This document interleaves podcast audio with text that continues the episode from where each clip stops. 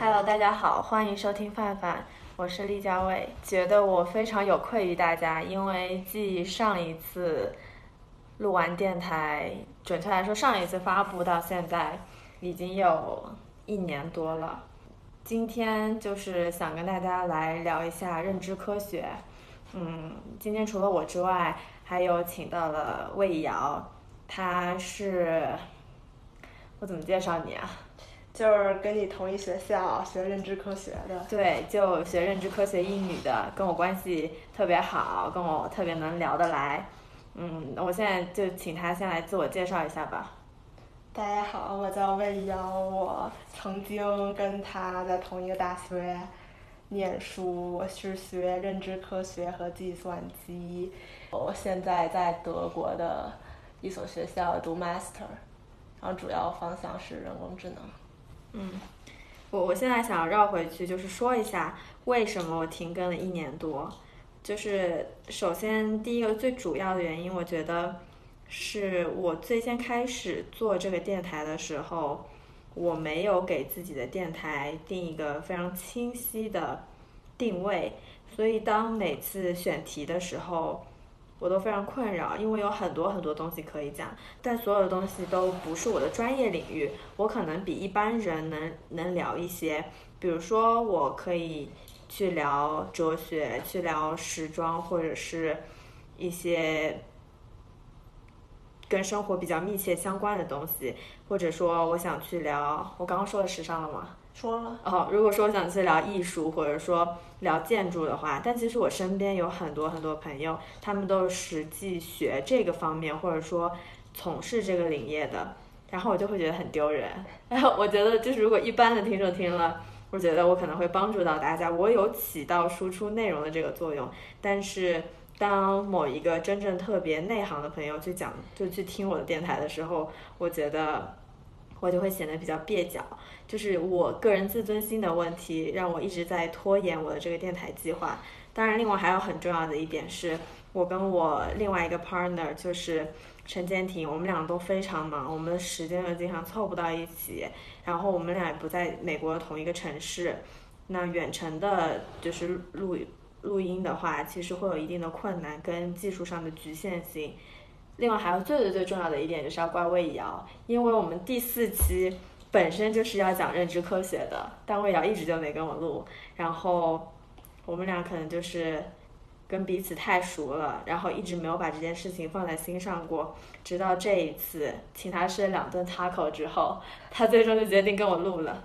开玩笑的，就是就是威逼利诱他跟我录，就你知不知道，大家对你跟我讲认知科学的呼声特别高。有很多人都跟我说，如果我跟你录录认知科科学的话，他们会放下手中的一切就来听我们俩电台。是吗？完全没听说。就是大家就很想听我跟你聊。首先，我觉得他们是基于对我们俩的好奇心，还有很多就是我的朋友对你有好奇心，跟你本人不认识，但老听我夸你嘛。他们都想来德国吧，想离开美国，然后就想听。不过 anyway，我们今天有在录了，录的不错。有如果现在就是大家在收听的话，希望你们可以听得开心。然后我们俩现在是就是在墨西哥，他是从德国飞过来的，我是从美国飞过来的。我们觉得非常有必要来跟大家聊一下近期国内和国际上正在发生的事情。我不是很想特别深入展开的去聊，但我觉得有必要要去提一下。嗯，就是我依旧不想占用太多我电台或者说媒体资源。你先来讲讲，你有什么想讲的吗？对，就是关于疫情的这个事情。关于疫情，我感觉就是大家要理性对待，然后看数据的时候要分析，不能只看它增长多少，就新增确诊多少，然后新增痊愈多少，然后死亡确诊多少，而是要 break down 这些数字。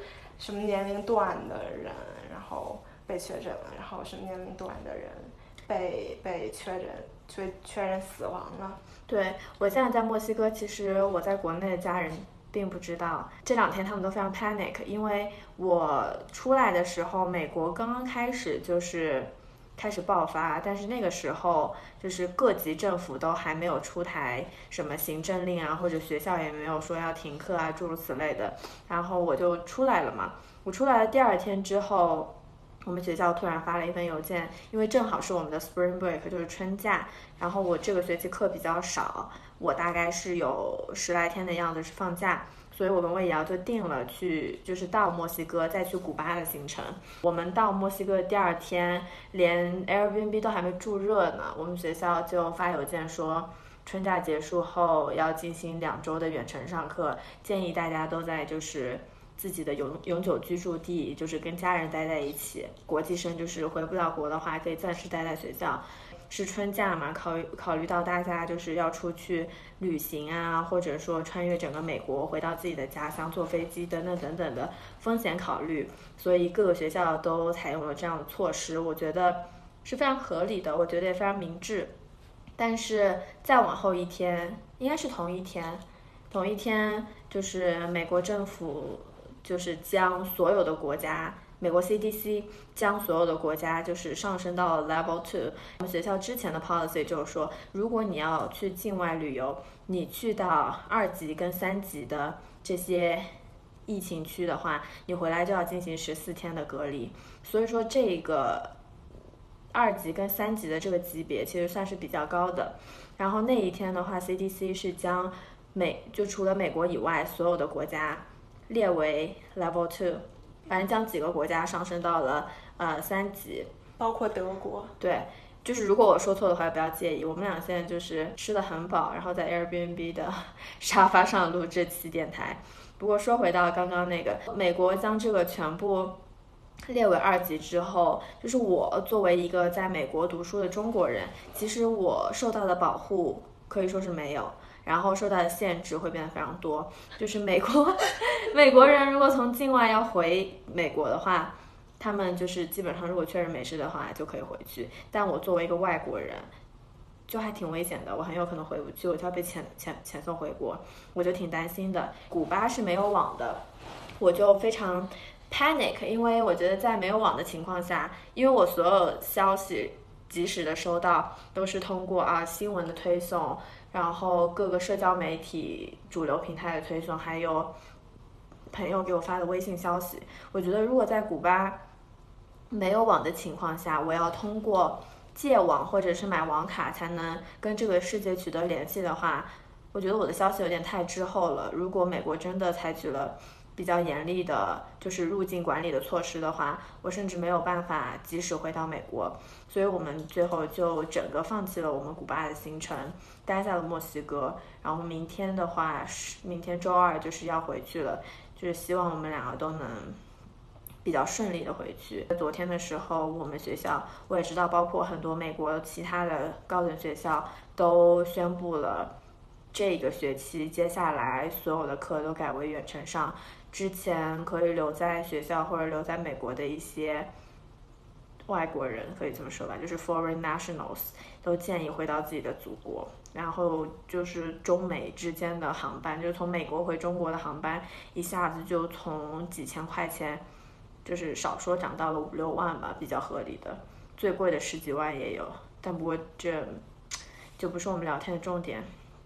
Anyway，我觉得大家就是要理性的去看待这件事情。我个人是觉得说，在过去的。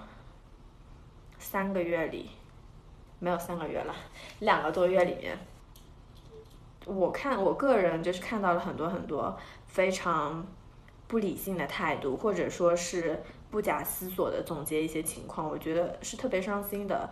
就我觉得大家还是可以就是多方面的收取信息，然后做出比较理性的判断。说实话，这个事情。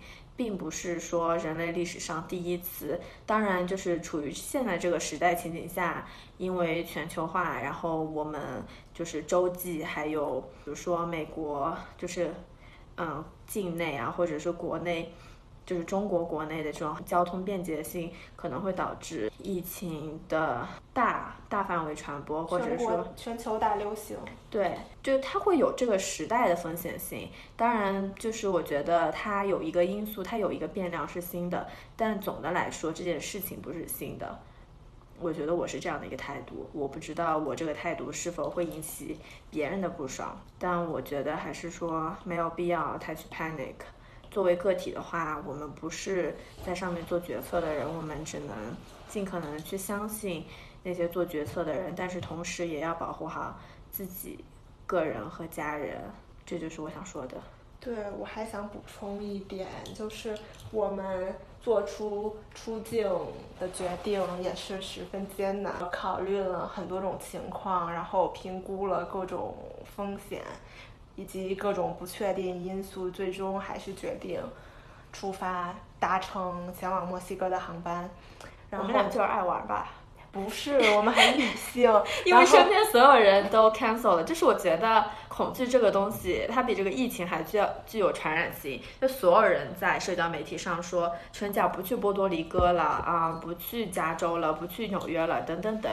然后我就想说，那我也是要取消吗？就是大家的这种趋同的行为背后是否是有一个坚实的坚实的论证论证？支持这些行为，但其实没有，真的没有，大家只是。连包括戴口罩都没有科学证明可以防止被传染。我们先 不要上升到口罩这个地方，但是我是觉得说，呃，我当然不是说大家行为是错的，我只是说，嗯就是我们各自有各自的衡量标准，我觉得挺好的。但我觉得没有必要过多的去占用媒体资源，去把主观的和带有情绪化的东西不断不断的发上去，我觉得真的是不断强可恶。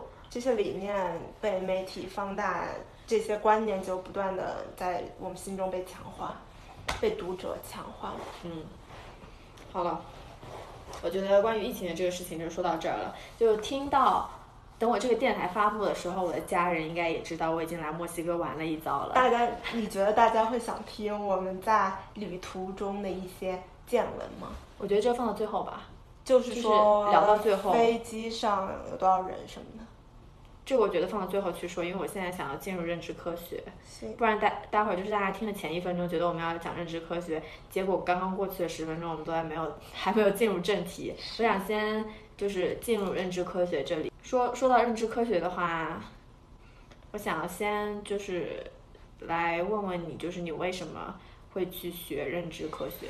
这完全是一种特别巧合。就高中的那会儿买了几本新知，是一本杂志，现在好像停刊了。然后上面有一篇对一个名为侯世达的人的采访，他其实是一篇翻译文，翻译《大西洋日报》对侯世达的采访。然后他这篇采访主题是教机器思考的人，这这个 title 这个这个名字就特别特别吸引我，然后我就看下去。然后看着看着，首首先是说他怎么教机机器思考，他怎么批判现在那些做就人工智能的趋势那些方向，他觉得不对，他不喜欢那样。其实具体的细节我不记得了，但我就记得一个小细节，就是说侯世达是特别特别不喜欢用带有性别主义色彩的词语，比如 “you guys”。他觉得 guys 应该指代男性，如果用它指代女性，就有一种性别歧视的意味在里边儿。我这个印象特别深，直到现在我都不用 you guys。嗯，呃，那我我来补充一下，因为我觉得听众里面，比如说我妈妈辈的人，可能不知道 you guys 它是什么样的一个存在。就是 guy 它是一个单词，就是你现在去找的话，大多数的字典里面对它的定义是，首先它有两个定义，一个定义是一个男性，就是说一个小男孩，或者说一个男人这样子。还有第二个的话是更性别中立的一种用法，它有其中有一个定义就是说人，但是它那个人就是说是 a man，就是一个人。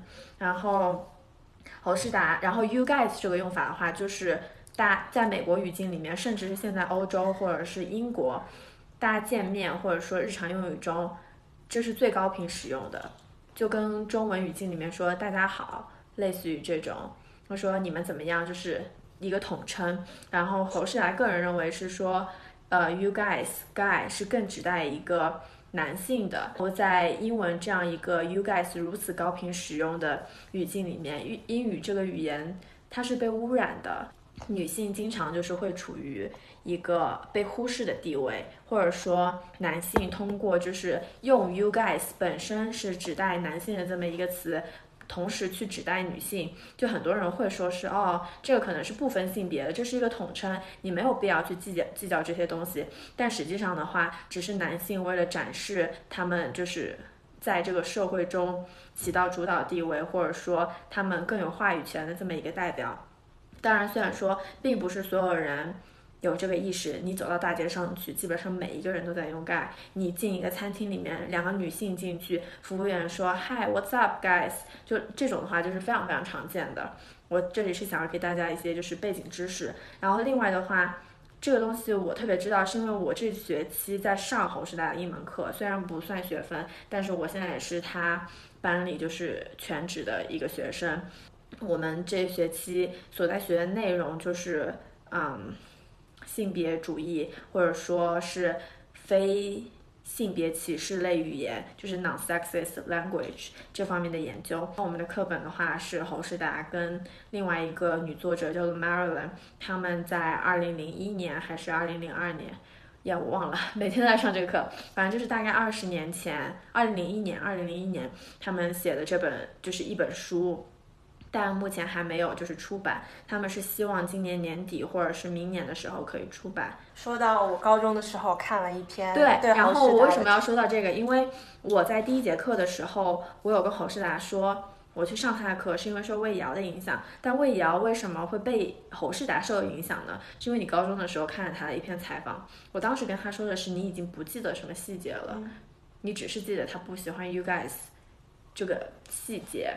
然后他问我是什么，是哪一刊或者是哪一版，诸如此类的，我都说你不记得了。但我记得，但我今天很震惊，你记得很清楚，是是 The Athletics。嗯，但是他个人认为是他写了一个 person paper，他就问我是不是那个，我说我不知道。后来在第二节、第三节课的时候，他就给所有人发了，让我们读，我也给你发了，我不知道你读没？没有，没有。好，那你回去读读吧。对，我还我继续说我是如何走向认知科学的。在大学选择专业的时候，并没有一开始就选择读认知科学，因为我并不知道有认知科学这门学科，是因为他那篇采访一直在我脑袋里回忆。然后一开始我是学工程的。在另外一个学校，因为我梦想当工程师，然后，然后我我就在某某一天就搜了侯世达这个人，那会儿我还不知道他还活着，然后我就发现他在印第安纳大学布鲁明顿分校执教，然后领导一个流体流体意识小组什么的，我就想说。什么？他还活着，我得赶紧去呀！但他死了怎么办？然后我就转学，我就申，我就提交了转学申请，去念了认知科学。然后来了之后才正式接触认知科学，我就特别特别喜欢。而且我后来我又加了计算机科学，更喜欢认知科学了。它不是一个特别独立的学科，因为它是一个高度交叉学科。它你它会涉及。语言学、心理学、计算机科学、神经科学、哲学、人类学啊，这些我就感觉特别有意思。嗯，我觉得说，因为对于我们两个人，就我们两个个体而言，认知上的，或者说更通俗的来讲，我们比如说两年后的我们跟现在的我们比，我们的思想是否到达一个。我不能说更高，因为我不喜欢高低这个概念。我觉得是一种复杂性，作为人的复杂性。对，或者说我能不能看到一个事物，我从三百六十度，或者说更高维度。哎呀，我好喜欢用“高”这个词，我希望可以不要用。就是侯世达也喜欢用“高”这个词，但是就是我们会意识到，但是他那个词不是那种高低的意思，而是视角的缩更全面吗？对，微哦，你就是说，比如说你把你自己从一个就是。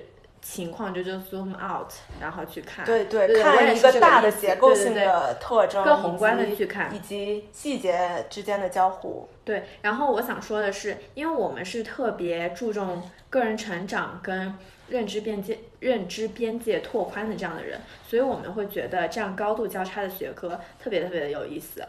比如说，你说会涉及心理学、哲学，嗯，等等等等，那那我觉得即使在本科范围内，能学的东西还非常局限。那我想问你一下，就是比如说，嗯，我们选校 IU 在认知科学本科阶段，大概的课程设置是怎么样的？或者说就你个人而言，因为就是比如说有很多很多选修课，你也可以不用全讲那些，你也可以讲讲基础的课程设置是怎么样，然后再去展开去讲一下你上了哪一些选修课，就你跟他人就是不一定是有这种重合性的，但我觉得大家应该还是会感兴趣，至少我感兴趣。我可以说一下我是如何选择我要学哪些课，以及我知道其他人怎么选课的。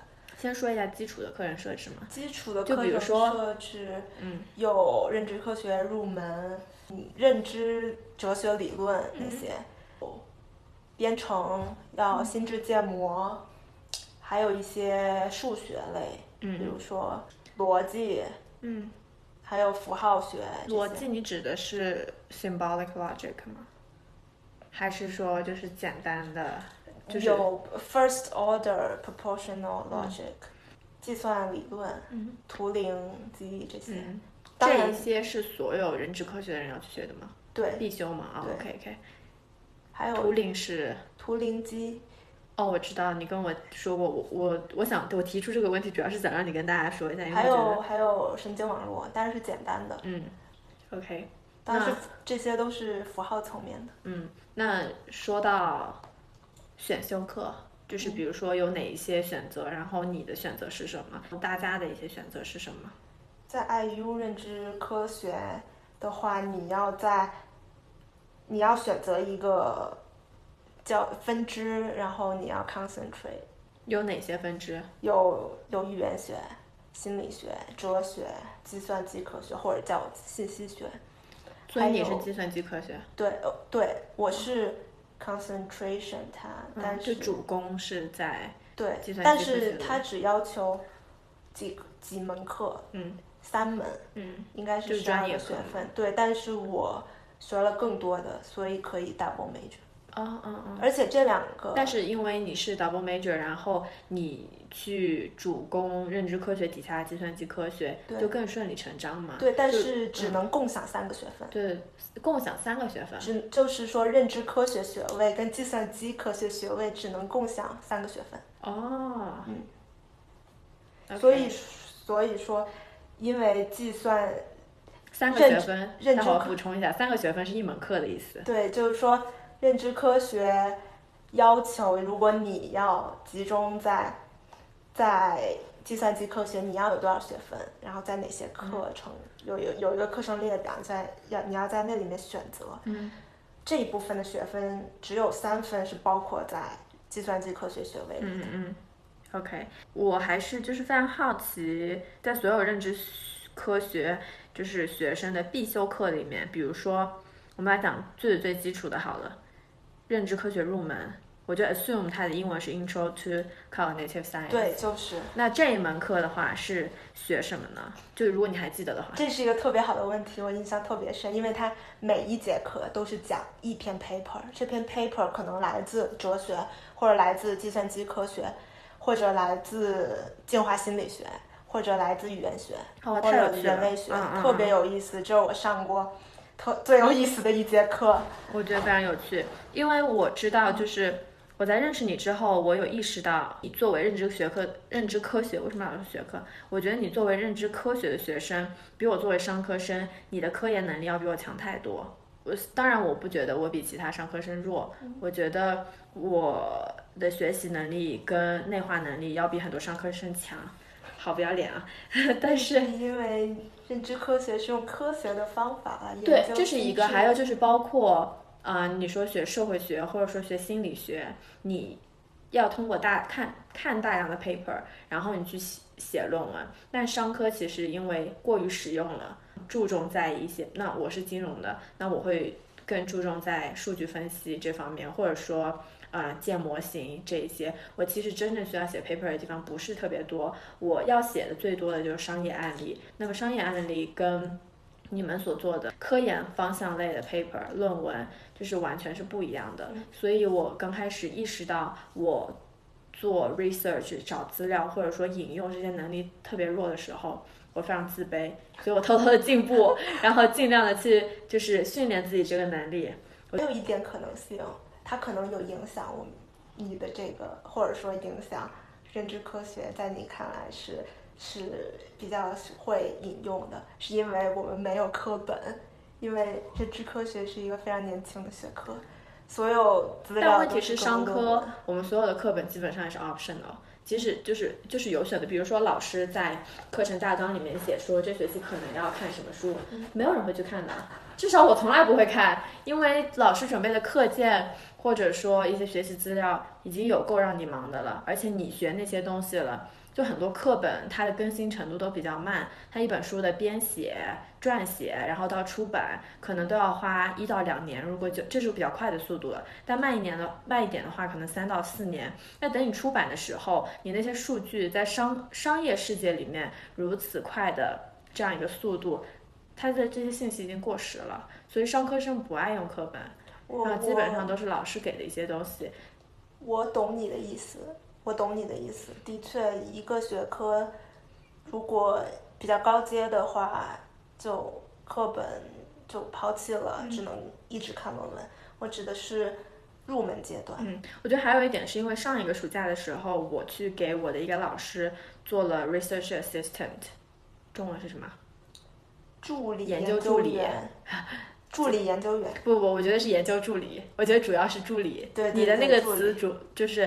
放在研究员，但是我主要是个打杂的。我当时就觉得说，这些教我们上课的老师，他们在背后还要再做这么多的科研，但是我为什么没有像他们一样能力？就我是基本上是用老师用 Ph 的要用 PhD 的要求去要求我自己有这个知识上的好奇心跟钻研能力的。但其实我本科阶段所学到的很多东西又不足以支撑我去完成我的某一个目的。那我一旦发现了这样自己的不足之后，我就会不断的去找信息，然后去把这些信息加以利用。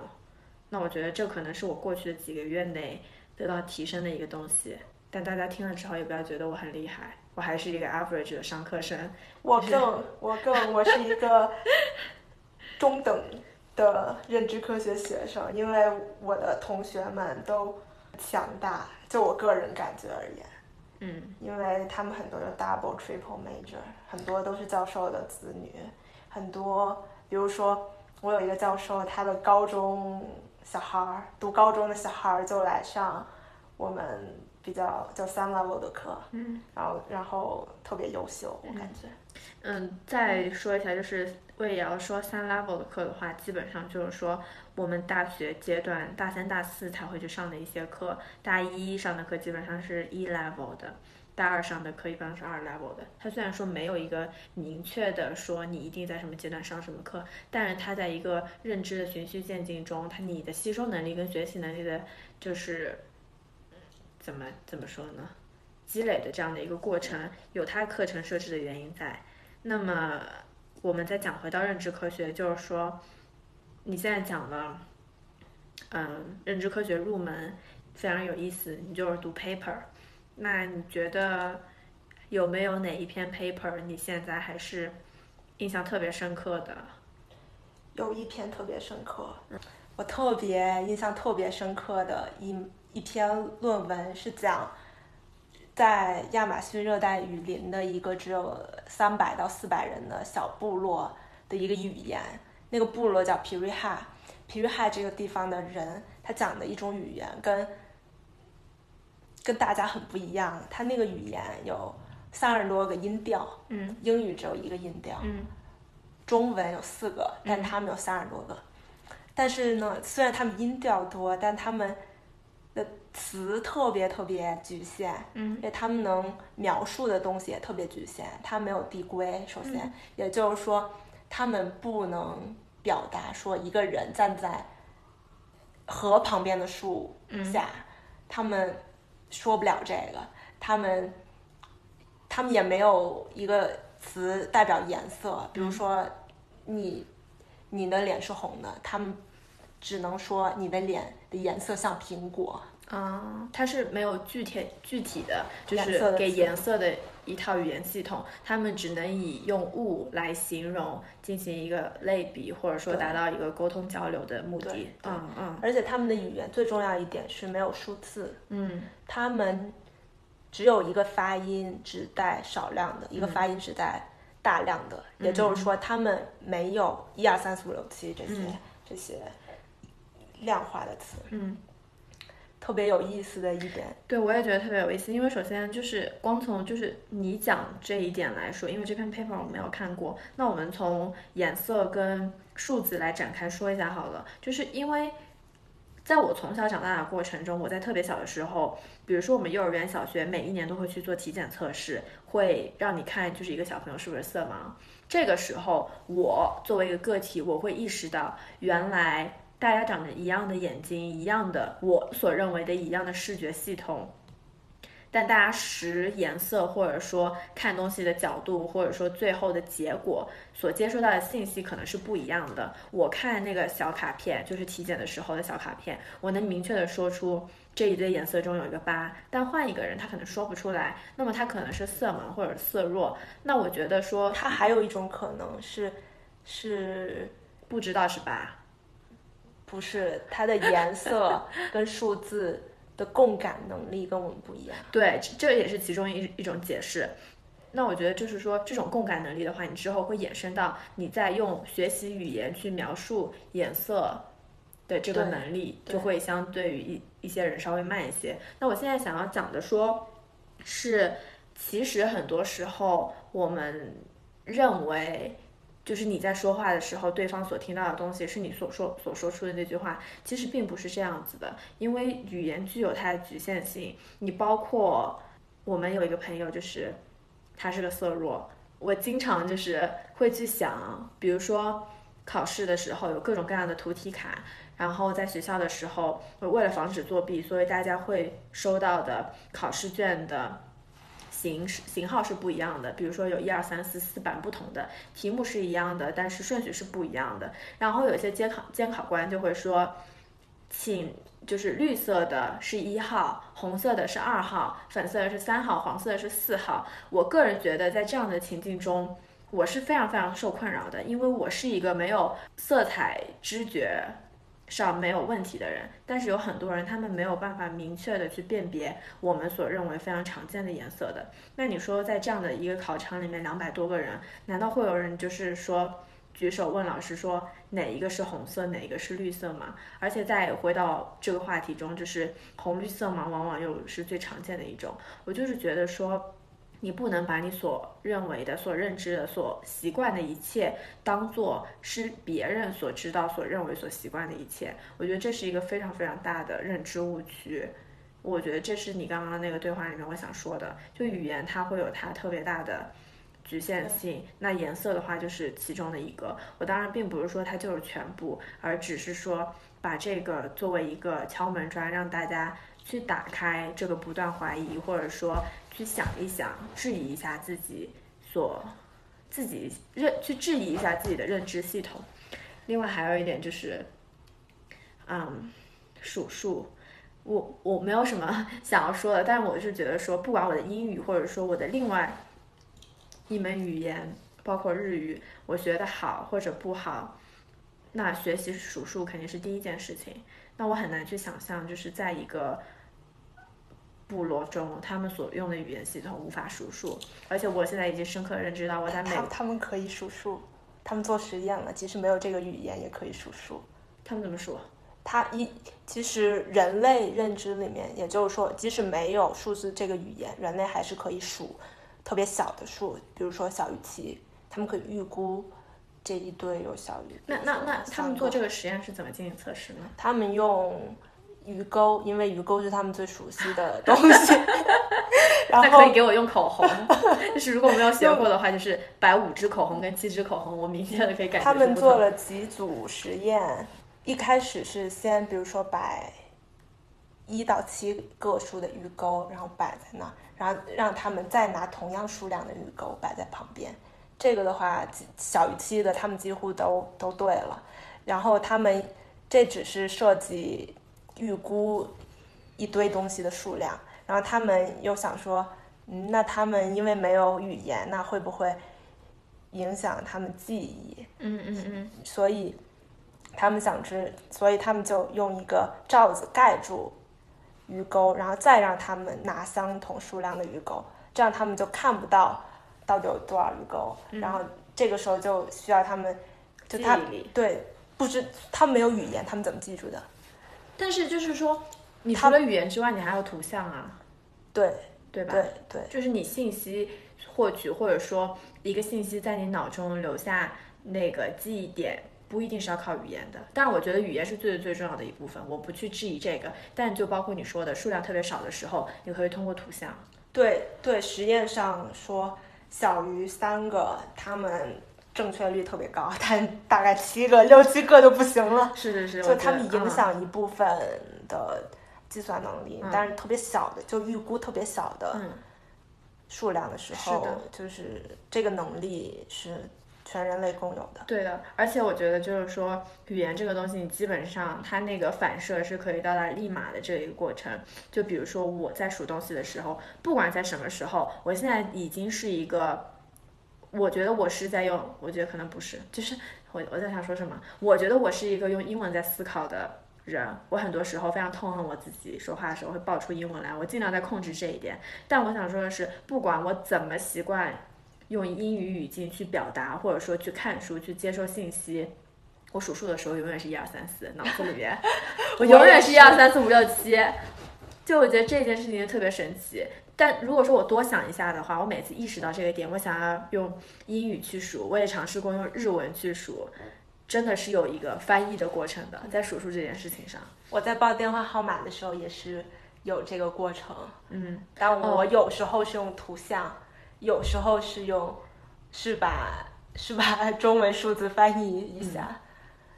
对我你，我现在报电话的时候是用英文，我非常不假思索。嗯，我觉得是因为我现在在处理生活日常中琐事真的太多了，而且美国是一个你不管什么情况下，最问你最基本的信信息就是三件套：名字、电话跟家庭住址。然后在这三件的话，就是我现在可以闭着眼睛或者睡觉说梦话，我都可以说出这样的，外加信用卡后四位。啊，那我记不住，记不住，因为我有几张卡是一样的，就是没有办法准确的分辨，这件事情也让我很困扰。好，那我们再说回到，有我有一点特别想说的，就是你刚刚说他们的语言系统里面有三十多个语语音语调，那比如说中文是四个，然后英文是一个嘛，对吗？嗯它基本上是没有的。然后我会发现很多美国人在发我们中国人或者韩国人不是韩国人不算，在发中国人的音的时候，他基本上很难发出上下调。对，就是上就是一二三四调。那我不是说，那如果说他们不知道这回事，他们就正常的去发音，我觉得不管。但是我跟我的美国同学很多次都说过，中文是分四个语音语调，我很想让他们去尝试发音，他们没有办法，因为他们的舌头在从小长大的环境中就不是为这种语音语调而生的。嗯。然后再展开来说，我觉得语言对一个人。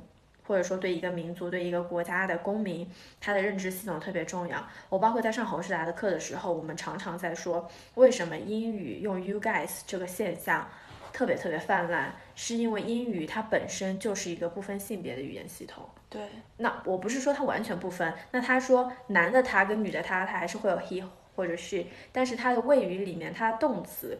不会有，然后侯世达常常就会去夸，比如说法语或者德语，因为在他们的语法系统里面就有明确的去分清啊，比如说前面的主语是一个女性，那么谓语或者说后面的宾语也也要进行一定的就是性别上的这种转换，就是它整句话就会有这样一个明确的性别意识，那导致了从小使用这套语言系统的人，他有更强烈的性别意识系统。对，我觉得这是我想补充说明的一点，就是大家可能没有仔细去想的这件事情，你从小耳濡目染的过程中，你就已经被你所使用的语言体系给所影响了。然后常常以来，大家都会觉得一个语言的母语使用者是最了解这门语言的，其实不是。你要反复的去质疑，或者说去询问自己，为什么有些事情是那样的？为什么有些现象会存在？它可能会是一个语言现象里面存在的，或者说是某一个因素导致你的认知系统。我觉得这些都是非常有意思的，就是。这个边界目前就是我觉得以我们两个就是坐在这里的个体，有很多东西我们都没有去想明白，我就觉得可以一直去想，可以一直去讨论，比较有趣。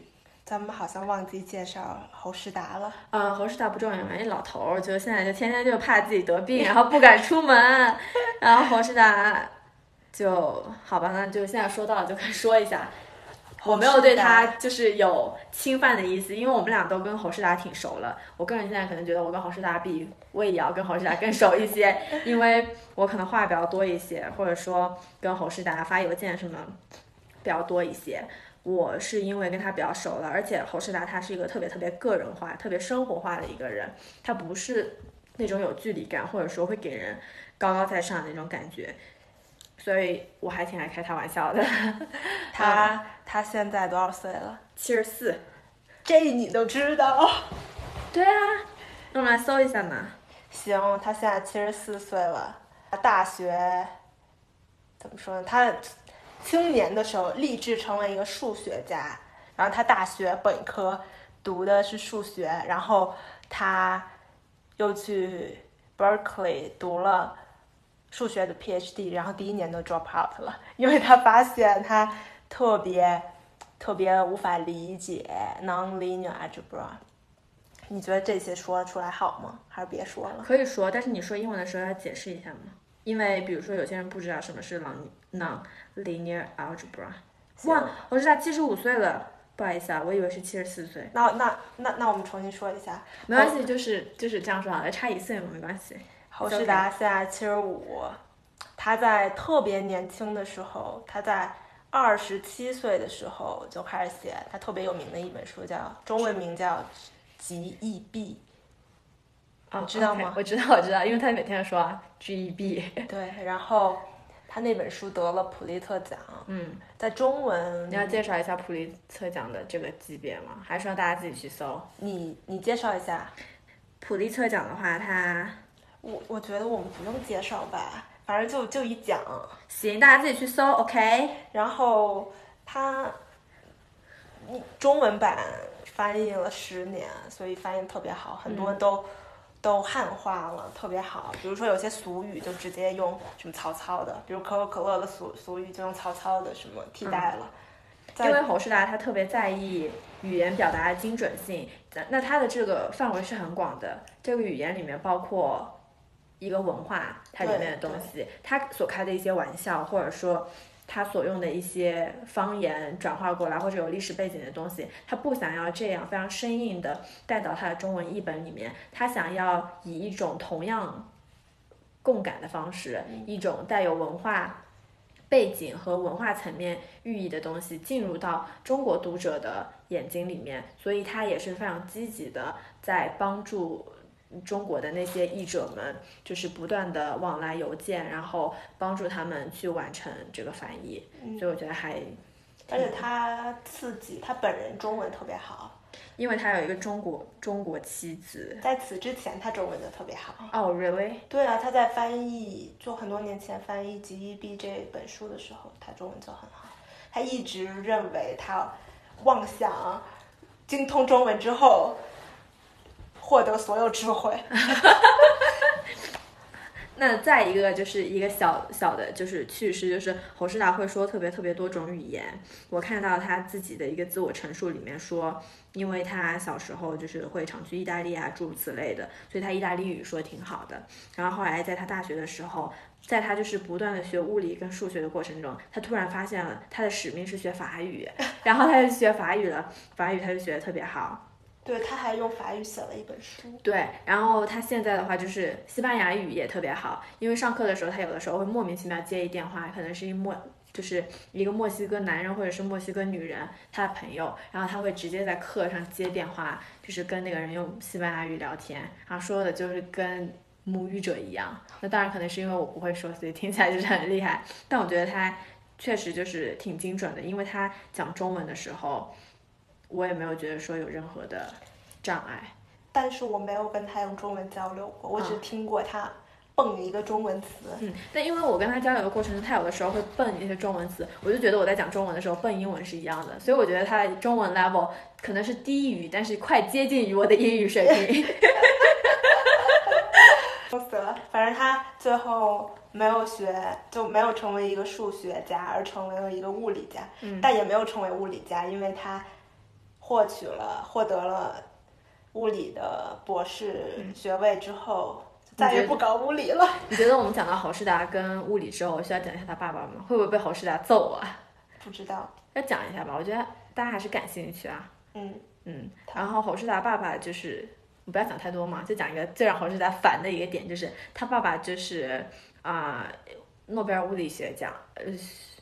对他爸爸得过诺贝尔物理学奖，然后侯世达早年就是从小在斯坦福大学长大的，主要原因也是因为斯坦福大学聘请了他爸爸去那儿执教和做研究，所以侯世达从小就是在一个学术氛围特别浓厚，然后就是比如说人文精神都比较开放的这样的一个高校范围里面长大的，对他是有一定的影响的，他自己也承认过，而且他觉得因为他是。就是教职员工的小孩，所以他去斯坦福是就是百分之一百确定性的。他自己有讲说，啊，侯世达就是我发现他因为是个特别生活化的人，他也讲自己的一些生平，或者说上课的时候时不时的就会提到自己的儿子、女儿、妻子和妈妈，但是他基本上不会去谈他的爸爸。我会觉得说他爸爸是不是给他造成过什么很大的压力？然后因为他爸爸的。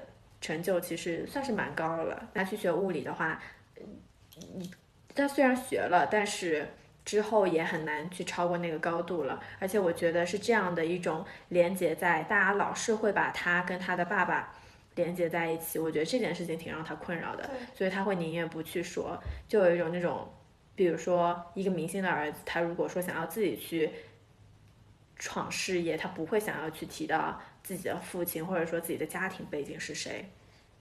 好，说回来，说回来就是想说什么呢？他博士毕业之后就开始写，也可能博士的时候就开始写 G G E B 这博士的时候就写。嗯，我如果我记得没错的话。行。嗯。然后哦，还有一个 fun fact 我想分享一下，就是因为我觉得我身边看就是那个美剧《生活大爆炸》人挺多的。生活大爆炸里面那个 Leonard，他的 last name，他的那个姓就是根据侯世达爸爸，就他们家，就是他们家，就是侯世达，所以 Leonard 他的就是作为在一个生活大爆炸里面就是家喻户晓的一个这样的一种科学狂人，他的姓其实是跟着侯世达他爸爸去的。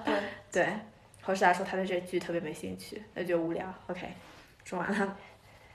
说说回到侯世达，就是写那本书，就花了，就写完那本书之后得了普利策奖，然后就变得很这本书很有名，而且这本书目前还声名在外，很多人都会去读，很多人都会，比如说十几二十岁的时候读一次，二三十岁的时候读一次，因为它里面用了挺多特别晦涩的东西，并不是一个嗯怎么说呢，普通人就可以轻易看懂的。这本书主要是讲。简当然是最简单的说，是讲音乐、数学和艺术这三者之间的关联。他通过类比，然后来写出他对于这三样三个领域的理解，以及他们内在的联系互动。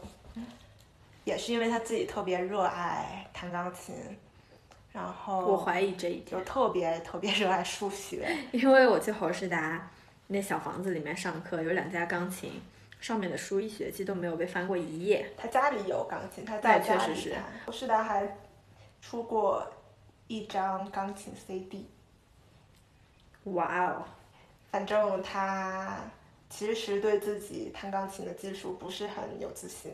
他还是要出的，对，我还是要出。不可能不出。啊，逗死了。然后他写完这本书之后，应该就来印第安纳大学当教授了。嗯后来就被评为了终身教授，嗯，一直在这里执教。没有没有没有，他有去密歇根了，他就几年，对三年就回来了。那很重要。但是他在他密歇根遇到他第一任妻子啊，是吗？嗯对吧？我不记得了。好了，我已经有点不记得了。Anyway，大家可以去搜一下，他应该是在密歇根认识了他前第一任妻子。嗯、第一任妻子的话，就是一九九几年的时候，死于脑癌。对，去世了。对对，然后他现在娶了一位中国杭州人。杭州人还是你前算天吧？算算了，这个我们就不不透露了。那万一他这位他妻子的亲人听到了，怎么可能？我这小电台没我关系觉得。别人的隐私可能不太好吧。好吧，记得那我们就说完是杭州人嘛。说到这儿，我还想保留哎，可以吗？我觉得不好吧，好吧，我们别保留了，好吧。也行。我没想好，你觉得呢？那我们先，是一位华裔，这么说吧，你怎么知道是华裔呢？是一位生活在布鲁明顿的你就不能说是中国人？行，好吧，那我们现在就这先放在这儿。不知道，我发邮件问问一下侯世达。嗯好，嗯，现在要说什么？现在要说就是说，侯志达就是先聊到这儿吧。行，嗯，也不知道，就是因为我们对他私生活里面还了解挺多这的。这期播客变成了聊聊侯世达的八卦。嗯，哦，再说一个八卦得了，行。就是他他康康还说不说别人他私人生执教了这么久，其实没出几个比较有学术成就的学博士生。他自己也不是很学术，他就是写书，然后也不发表论文，因为他三十年前去 AAI 就人工智能大会，他就很不喜欢那种氛围，觉得大家就是大家也不认同他的理论，他也不认同其他人，嗯他就再也不去这些学术会议了，他就写书。嗯，我觉得侯世达就是说，嗯，我觉得这是其中一个原因，因为他自己也说了，他之前尝试了就去各个学校做讲座啊，然后去干嘛干嘛参加会议什么的，但他现在不想去做这件事情，还有特别大的原因是他真的只是想做一个普通人。对，他那种普通不是说那种没用啊或者怎么样，他是想做一个比较生活化的人。他曾经表达过他的想法，就是说他也认可，并不是所有人的目标或者说目的都是拥有一个 ordinary life，就是以就是比较返璞归真、比较朴素的生活。我觉得这是他所追求的东西，所以他并不想去抛头露面，而且因为他有自己的生活，他非常明确的表示了，甚至很多人就是在 IU 的人知道他，但不知道他在我们学校上课，是因为他不想让自己变得非常好接触，因为他想要保护他自己私生活的时间。嗯，我觉得这一点的话，我非常非常认可他。对。但如果你想接触他，你给他发邮件，他会非常亲切的回。他非常非常亲切，他就跟所有人的爸一样。我不能说爷爷，因为他不喜欢爷爷这个辈。而且他对 很多东西都很感兴趣。他非常有热情，他对所有的事情。举个例子，有一个印度来的有虔诚信仰的神经科学学生，有一个 summer 有一个夏天来来布鲁明顿，然后那个学生就给他发邮件说，哎，看过你的书，然后特别想跟你讨论一些东西。然后侯世达就说他特别感兴趣，一个就对了，侯世达是一个无神论者。嗯，我觉得这个不要讲。哦，行行。嗯，我我我不是说这件事情不要讲，而是无神论者这几个字，我我觉得可能，要避免去用到这么重的词。行，但不过说到这就可以不用再回去 correction 了。那就删掉吧，好吗？嗯，不用不用没，我觉得没关系。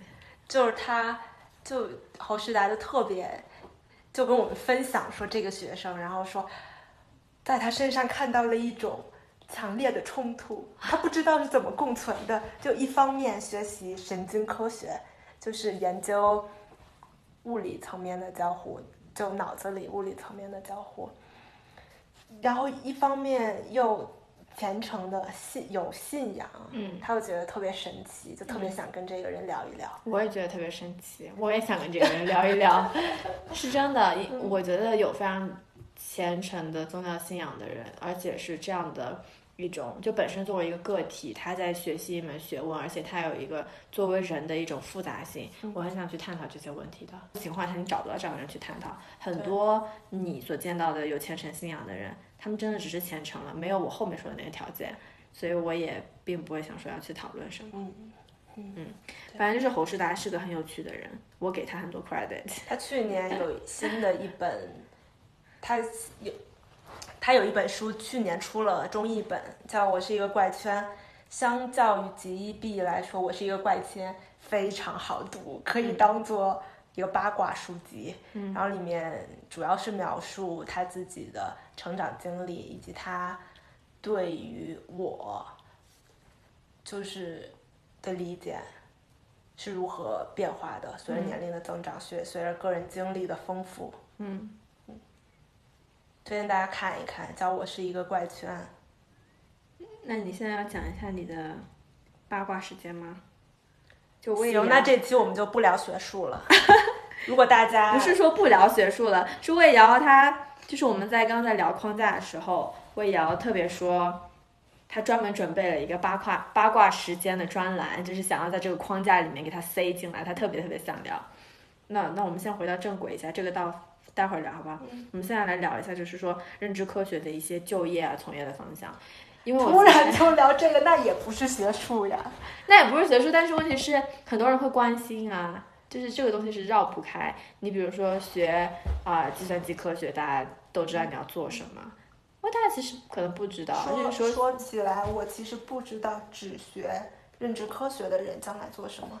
因为这是一个非常高度交叉的学科。我感觉大家都是以认知科学所涉猎的这些子领域作为一个辅助的一个知识的扩展来来填充自己对于就专攻的那个领域的知识。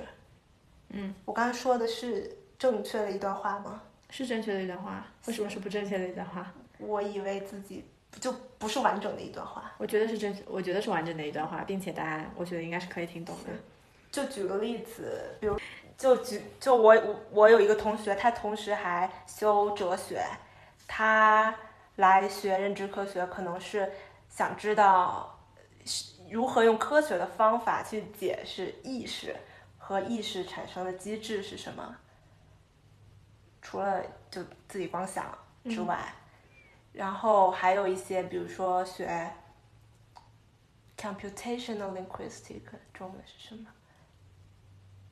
计计算语语言学，学 对，比如说学计算语言学的，他们可能以后要做什么自然语言处理啊这些，嗯或者说分析某个不是很主流的语言，嗯他也会来学认知科学。嗯因为除语言其实跟其他的认知机制是共通的。嗯嗯你再比如说我的话，我我我我个人是这么想的，但是我不知道其他人怎么想。我感觉读计算机的，尤其是如果你对人工智能特别感兴趣，那认知科学绝对是一个基础，让你更更有意识的去去理解智能是什么，人工智能又是什么，人工智能是如何发展的。它一开始是比较比较就不是那种就纯写 code 的嗯嗯开始的，嗯，对，比如说机器是如何思考的，或者说它要如何像人类一样去思考，它是否能有情感，诸如此类的。我觉得这一些是光光用计算机科学没有办法去解释的东西，你这个时候肯定是要就是认知科学进来，带着它本身就是所包含的其他学科的能量去进行解释跟探索。对，嗯，刚才说了那么多，都一直在说认知科学能够带给我们什么，但我还没有提到，就是学了认知科学的人今后真正从事什么职业。就以我自身为例，我现在虽然还在读读研，但我有一，但我也同时有一份兼职的工作。我现在主要是做。就我现在职位是机器学习开发者，主要是做目标识别。然后我有其他同学，比如说他们是哲学和认知科学双学位的，他现在他现在在迪士尼的一个实验室研究行为。再举个例子，我有一个一个认知科学的学姐，她现在在 Netflix 工作，也是研究用户的。那我想问一下，嗯你所做的事情跟认知科学有什么关联呢？我现在的认知科学它作为一个学科，嗯它对你的实用性是什么？因为我觉得听起来更像是计算机科学所带给你的实用性，就是在这个从业方业从就业方向上，或者说你所工作的领域来看，你有觉得说认知科学有帮到你什么吗？我觉得有帮到我在，就没有直接的帮到我，只能说间接的让我对这个世界，对这个世界更多方面的去理解每个人的行为，然后如何如何解释，就很多现象，很多个体的现象、群体的现象，以及更好的理解，尤其是。现在全球化，大家都来自各个不同的文化，就更容易理解每个人的处境以及内心的内心的秩序啊、冲突啊这些。雇主也更倾向于招不同背景的人。举个例子，我有一个同学，他在 Capital One 工作，进他他他只有。他只他只读到本科，但他现在工作的组是一个全是 PhD 的组，他们主要是负责 Capital One，就 Capital One 是一个银行一个人工智智能组的，他主要负责开发一个聊天机器人。他能进那个组，他他就他个人的说法是因为他有认知科学背景，不是说也。不能说不是每一个雇主都都特别青睐不同背景的人，但是由于你有不同背景，你的知识体系可能更不一样。嗯，那你还有什么想要补充的吗？就是关于认知科学的就业或者说职业方向，因为我觉得它听起来就很像哲学，因为很多本科学哲学的人，他们那如果说继续要从事。哲学这个领域，那基本上可能是要去做科研，或者说去当教授，或者说去出书等等。但是因为哲学生本身的分析能力、跟思考能力，还有他们的思辨能力特别强，所以这一些可转换的基础技能，能帮助他们在各行各业都成为还不错的人才，可以这么说，因为他们的认知体系跟。思辨能力还有学习能力都不会低于大多数中国人也好，或者说是我我不太了解中国的这种情况，那我可以说是美国，那就是不太会低于正常的美国人。所以说，很多本科学哲学的人，即使在毕业之后从事着看似跟哲学没有什么太大关系的，但他们作为一个哲学生，或者说在你的情况下做。认知科学学科的学生，你所得到的一些东西，并不是说在当下立马可以给你一个现实意义上的回报的，而是说它是长久可以影响你的。那而且就是在认知科学方面的话，会去交叉学其他的学科，基本上大家在那个时候就会确定好自己的兴趣方向跟从业方向，所以我不觉得说它是一门啊可能找不到工作，或者说在很多中国人眼里是完全无用的一门学科。那下面的话，我觉得我们就是要进入到最后一个板块了，因为现在墨西哥时间也是大概晚上就是十点半了吧。那我们明天早上还要赶飞机，所以需要控制一下时间。那最后还是要进入一下我们的推荐板块。我们今天聊了很多很多的侯世达，我觉得大家如果感兴趣的话，可以去搜一下侯世达。的一些就是书，还有他所写过的一些论文，我都觉得是非常耐人寻味、非常值得读的。你们要是感兴趣，想跟他进行一些话题或者领域方面的讨论，我也可以给到你们他的邮箱。他是一个非常非常注重思想上的交流，而且他非常认真对待发给他的每一份邮件，就。我是真的觉得说，对认知科学感兴趣的人，可以通过对侯世达的一些搜索，就不要对他的个人生活有什么兴趣，但就是说从他的一些作品上，就是衍生阅读开来，我觉得你们应该会发现挺多挺有趣的东西的。